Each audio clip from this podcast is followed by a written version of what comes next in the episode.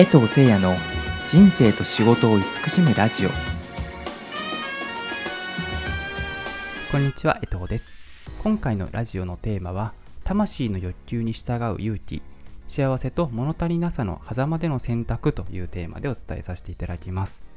こう魂というとちょっとこうスピリチュアルっぽかったりとかするかもしれないんですけど、まあ、全然なんかそんな話でもなさないように、えー、したいなというふうに思っていますし、あの、皆さん共感できる部分があると思いますし、僕自身も今取り組んでいることなので、まあ、そういうのをシェアしていきながらですね、今回もチャット GPT と一緒に話していきたいと思います。それでは、チャット GPT さんよろしくお願いいたします。江藤さん、今回のテーマは、魂の欲求に従う勇気、幸せと物足りなさの狭間での選択ですね。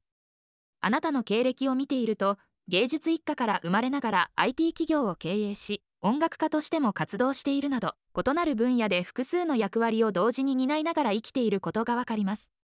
それぞれの役割がお互いに影響を与えていると思うのですがそれらの間でどのようにバランスをとっているのでしょうか。またこれらの役割に対する自分の魂の欲求はどのように感じられていますか？はいありがとうございます。あの僕自身確かにいろんなビジネスやってたりとかあのえー、アーティスト活動とかもやってたりとか、なんかいろんなこう興味のある分野がいろいろあって、で、なんかそれが仕事なのか趣味なのかも、なんかちょっとあんまよくわからないようなところで、あの、できる、できているのが本当にありがたくて恵まれてるなと思ってるんですけど、まあ、その、あの、上で、こう、魂の欲求っていうキーワードについて、まずはちょっとシェアしたいなというふうに個人的に思ってまして、こう、魂と聞くとなんかちょっとこう、あの、自分の中でこう、なんていうんですかね、僕自身も、なんか抵抗感があるというか、なんかちょっとスピリチュアルっぽいなとか、なんか精神世界っぽいなとかって思う方も中にはいらっしゃるかもしれないんですけど、まあ、この僕自身が魂っていうキーワードを使ってるのは、まあ、一言で済ませられるから、っていうか、なんか分かりやすいなと思っているから使ってるんですね。で、魂の欲求っていうところで何が言いたいかというと、例えば、言い換えると、自分自身がこう本当に求めてるものとか、なんか何かの制限が全部なくなった時に、本当に自分が何をしたいのか、みたいなところが、あの一番、あの、こちらが伝えたいこと、シェアしたいことなんですよね。例えば、なんか本当はこれをしたいって思ってるんだけどとか、本当はこれをしたくないけど、でもまあ仕事でお金もらえるし、まあ仕方ないかなとか、でまあでも今現実問題を見た時にこうこうこうだから、本当はなんかこれしたいんだけど、なんかあんまりあの今やめとこうかなとか。まあいわゆるこれって目に見える3次元の世界観で見た時に、そこに自分がブロックをする制約をしてるってことだと思うんですけど、それを、ま、全くもう制限を取り外した時に自分が何をしたいかっていうところがすごく僕たちが生きる上で大事なこの欲求になると思っていますし、本当の欲求なんじゃないかなと思っているんですね。あとは、裏を返すと、えー、例えば、なんか、本能的なとか、あとは短期的な欲求。まあ、例えば、なんか、あ、なんかもう仕事疲れたビール飲みたいって思ったりします。でも、えっと、それは短期的にビールを求めてたりとかしていて、本当はビールを求めて、体、本当の体はビールを求めてなくて、ただ水分を欲してるだけかもしれない。ですよね。で、でもビールが飲みたいで、で、飲んで、で、まだなんか飲みすぎて、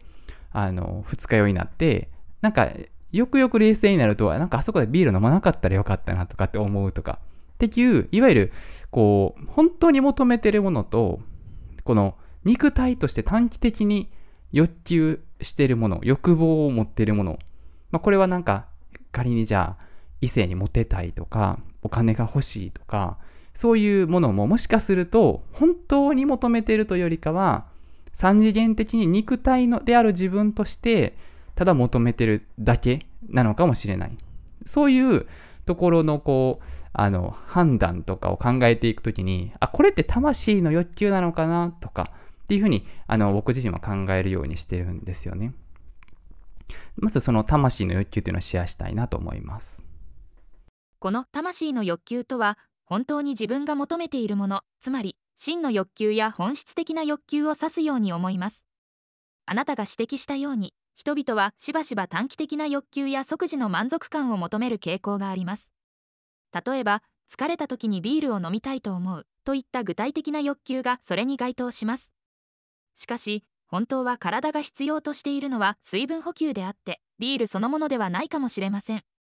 また人々はしばしば表面的な欲求金銭や名声などに追い詰められることがありますがそれらは魂の欲求から遠ざかる可能性もあると感じています。魂の欲求を追求する上でどのような困難や障壁に直面したことがありますか？またその障壁をどのように乗り越えてきたのでしょうか？はい、ありがとうございます。困難っていうところで直近でパッと思い浮かぶのが、えー、僕自身ずっとこう音楽を作りたいと思ってたんですけど、でもずっとやらずにあのいてたんですよね。で、その理由としては、一つ思い込みがあって、音楽っていうのは、まあ、お金になりにくいっていうのがあったんですよね。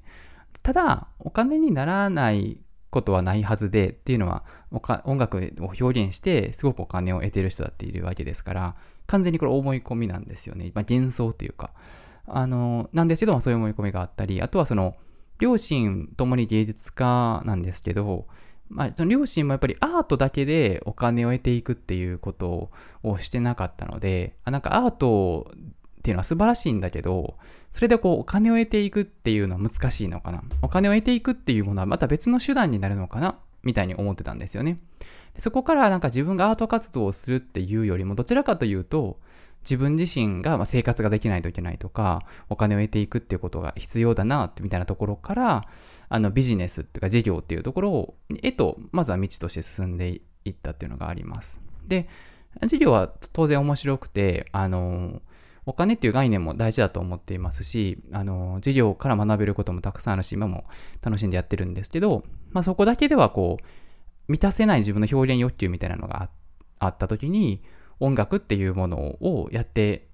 みようっていうふうに思ったんですけど、これには結構やっぱブロックがあって、あの、人からこう、音楽やったらいいんじゃないかって言われて、あの、初めて、あ、やってみようかなっていうふうに思ったっていうぐらい、自分の中の深く奥深くにありすぎて、その欲求があることすら忘れてるっていうふうなことがあったんですよね。なので、その魂の欲求が何なのかっていうものを見つけるっていうのは、もしかすると一つ困難なことなのかなとは思っているんですね。でもこれ人によると思うんです。あの、まあ、年齢を重ねたりとかし、こう、現実を生きていく中で、もしかすると、手段と目的が逆転していたり、うん、本当は自分がもっとやりたいことがあるんだけど、今やってること、まあ、いわゆる目先のこと、目先のこうタスクというか、っていうところ、まあ、それも楽しいはずな人重いと思うんですけど、そういうのに、まあ、いわゆる意識が向きすぎて、その、もう少し俯瞰してみた時にはやりたいことがあるかもしれないけど、それがわからないとか、うん、あとはその自分が何が得意なのか、まあ、自分自身をそこまでまだ知れてない、まあ、とか、そういったこともやっぱあるかもしれないので、まずはその魂の欲求を見つけるっていうこと、取り組みっていうのが、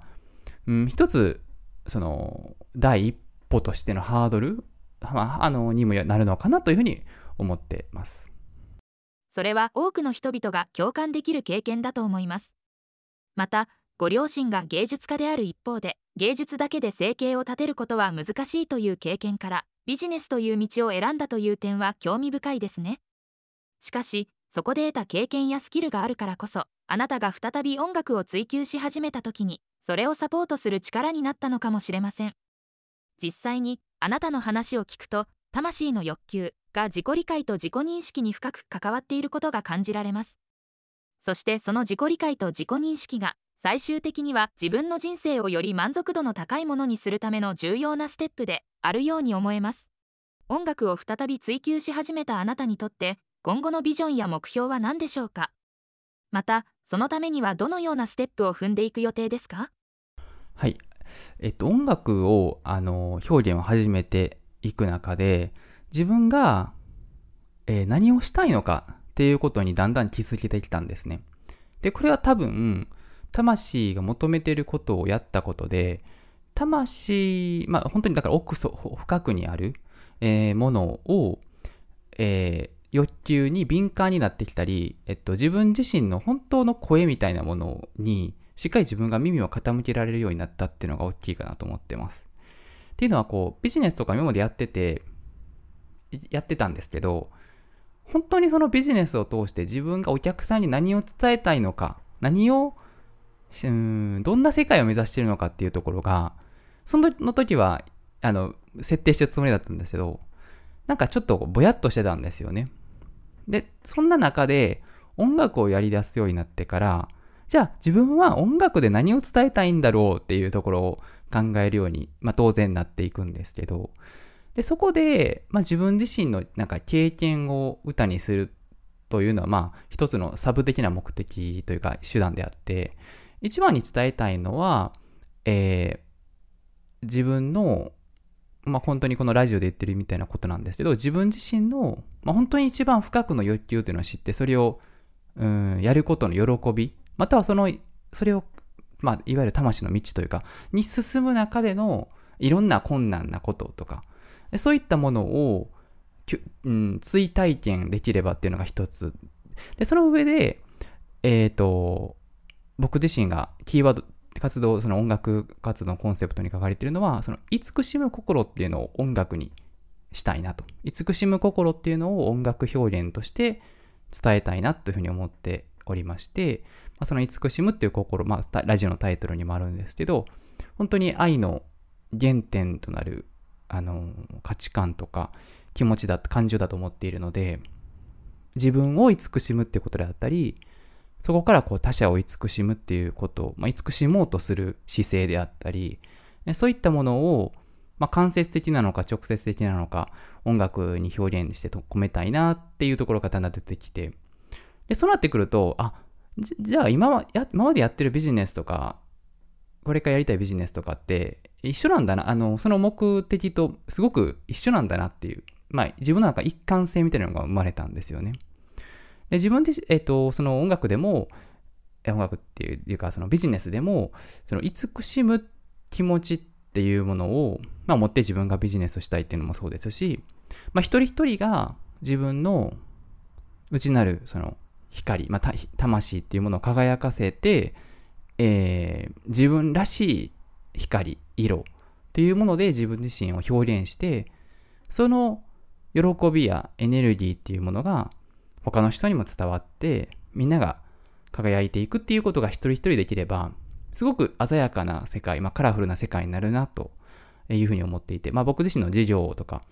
えー、プロジェクト名が、まあ、カラフルって言うんですけど、もともとそれはもう8年前ぐらいからずっとカラフルっていう名前でやってたんですけど、あ、カラフルって確かにそういう思いで始めたよなっていうことが分かったり、まあ、そのカラフルっていうものが、あ、だからこカラフルって言ってるんだなって自分で分かったり気づけたりっていうことがあって、あ、じゃあ、そう、よりその事業、今やってる事業が、その目的に沿うように自分自身がどういうプロセスを踏んで、どういう人たちとどういうことをしていきたいかっていうことを、あの、考えようっていうことになってきたんですね。で、おそらくそれは音楽をやってないと、というか、魂が本当に求めてるもの、活動をしてないと、わからなかったことなんだろうなというふうに思っているんですよね。なので、うん、短期的に見るとお金にならないとか、うん、またはあの、お金がかかるとか、まあ、時間がかかるとか、うん、または、そんなことしても意味あるのかなとか、不安になる気持ちとか、そういうのも僕自身最初すごくあったんですけど、今は確信を持って、それを、それは三次元的に見てるもので、目に見える世界観で考えてるものであって、もっと目に見えない領域で見たときには、それをやる、やって自分が喜びを感じたり、ワクワクを感じたりすることっていう、その状態こそが、すごく大事なことで、で、そうすると、自分自身がこれまで取り組んできたこと、積み重ねてきたことが、もっと飛躍する大きなエネルギーになるんじゃないかなと、今は確信を得ていると、えそんな形ですね。次にお聞きしたい質問ですが、あなたが音楽とビジネス、そして慈しむ心を通じて人々に影響を与えていくために、具体的にどのようなステップを考えているのでしょうか？そしてその過程で直面する可能性のある困難や課題は何だと思いますか？そうですね。あの今取り組んでいることとしてまあ音楽っていうアート表現。でビジネスっていうのはよりもうちょっと物理的な三次元的な表現でこれどちらも大事なことだと思っておりまして、もしかすると、まあ、普通はというか、やっぱ音楽アーティストの方って、まあ、ビジ音楽アーティストの方でビジネスしてる人もいるんで、一概には言え言えないんですけど、あの、まあ、才能がどっちかに寄ってることの方が多いのかなっていうのがあるんですよね。で、僕はありがたいことにビジネスも音楽もできるというか、あの、そういうことがあるので、まあ、どっちかっていうと、なんか、感性的な表現、かんまあ、ビジネスもまあまあ感性的な感じでやってるので、多分どっちかっていうと、その、右脳左脳だったら右脳の方が、あの、向いてる感は僕もあるんですけど、うん、まあ、それの2つの方向性がとにかく大事だなと思ってまして、例えば、あの、ビジネス、まあ、サービスを提供することで、その人、それぞれのお客さんを物理面でサポートすることができるなと思ってるんですよね。例えば今 LP テンプレートっていうものを開発していて、まあ、そのお客さんが自分の活動を広めたいっていう時に使うウェブページを、まあ、あのパソコンが苦手な人でも簡単に作れるっていうことなんですけどでそのそういうこの物理的なサポートっていうのはその LP とかを通してのテンプレートを通してできると思うんですよね。ただそのそれはやっぱりツールであってそれをこうどう使うかっていう時にじゃあそのお客さんが本当に魂の欲求から生まれてくる活動でそれをやれるのか、うん、それともそんなに本当やりたくないかったり、なんかしっくりきてないんだけど、お金が稼げるからちょっとなんかやってみようかなって思いでやってるのかって全然違ういますし、結果も大きく変わってくる。で、その結果っていうのは、お金にすぐなるかみたいなところっていうのは、やっぱり3次元的な基準で見ていて、本当に自分の幸福感が満たされるかっていう、もうちょっとこう、その3次元をもう少し高次元的に見た領域での幸せ、幸福感みたいなところっていうのはすごく大事だと思うんですよね。で、そういうところを、あの、見たときには、絶対、絶対という断定するのもあれですけど、魂の欲求に従った行動を、うん、取り組みをしてた方が絶対に長期的とか、まあ短期的でもそうだと思うんですけど、幸せを感じるはずで、でお客さん、集まってくるお客さんとかも全然変わってくると、個人的には思ってるんですね。で、それを伝えていくには、えー、物理面でのサポートだけではなくて、精神的な部分でのサポート、精神的と言います、いうのか、もう少し感性的なサポート、部分でのアプローチからのサポートが大事かなと思っていて、やっぱりそういうのを担うのが音楽であったり、するんじゃないかなと思ってるんですよね。ただ音楽もこうしましょうっていう音楽ではない。それ、まあ、それ、そういう音楽もあるのかもしれないですけど、僕はそういうのは作、あんまり作りたいと思ってなくて、あの、なんとなくニュアンスで、あ、なんか伝わるみたいなか、まあ、伝わらなくてもいいぐらいの感じなんです。まあ、それ、その自由が、受け取り手に全ての自由が委ねられてるのが音楽の素晴らしいところなので、そこを大事にしたいんですけど、あの、そういうこう、なんか、わか、なんかなんて言うんだろう、わかるとかそういうことじゃなくて、ななんか、んかんなんか感じるかなみたいな感じのところで、何か共鳴し合えるところ別に言語ではすごく何か分かった、気づけたとかっていうのは大事だと思うんですけど、三次元的じゃないですか。顕在してる。えというよりかは、その潜在的にな、なんか、なんか共鳴なんかよくわかんないけど共鳴するとか、なんか好きって思ってくれるような人たちが音楽を聴いてくれたらいいなと。そうすると何かしら、うん、求めてるわけではないんですけど、あの、その人たちが何かしようと思った時に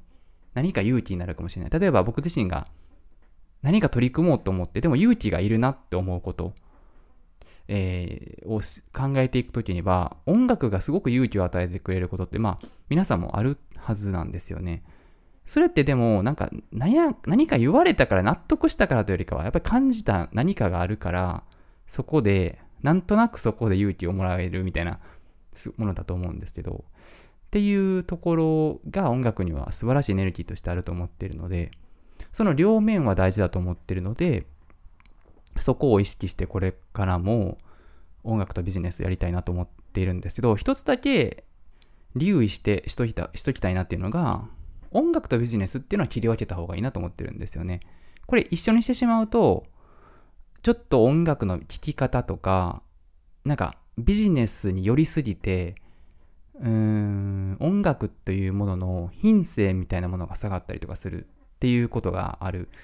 と思っているんですね。なんで音楽として伝えていくことに直接的なものではないからこそ響くものっていうのがあると思っているので、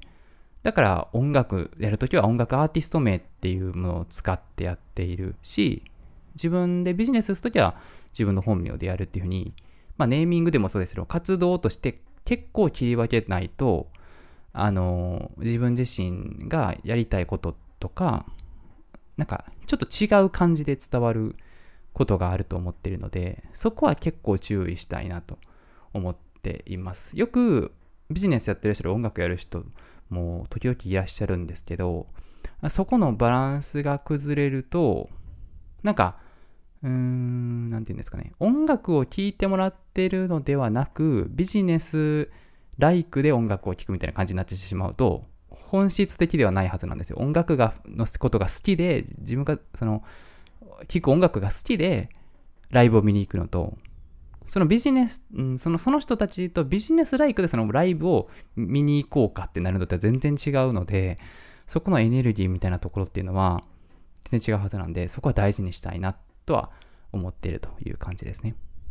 音楽とビジネス、この2つの異なる領域を統合して取り組むことは非常に興味深い挑戦で、同時に難しいバランスを要求します。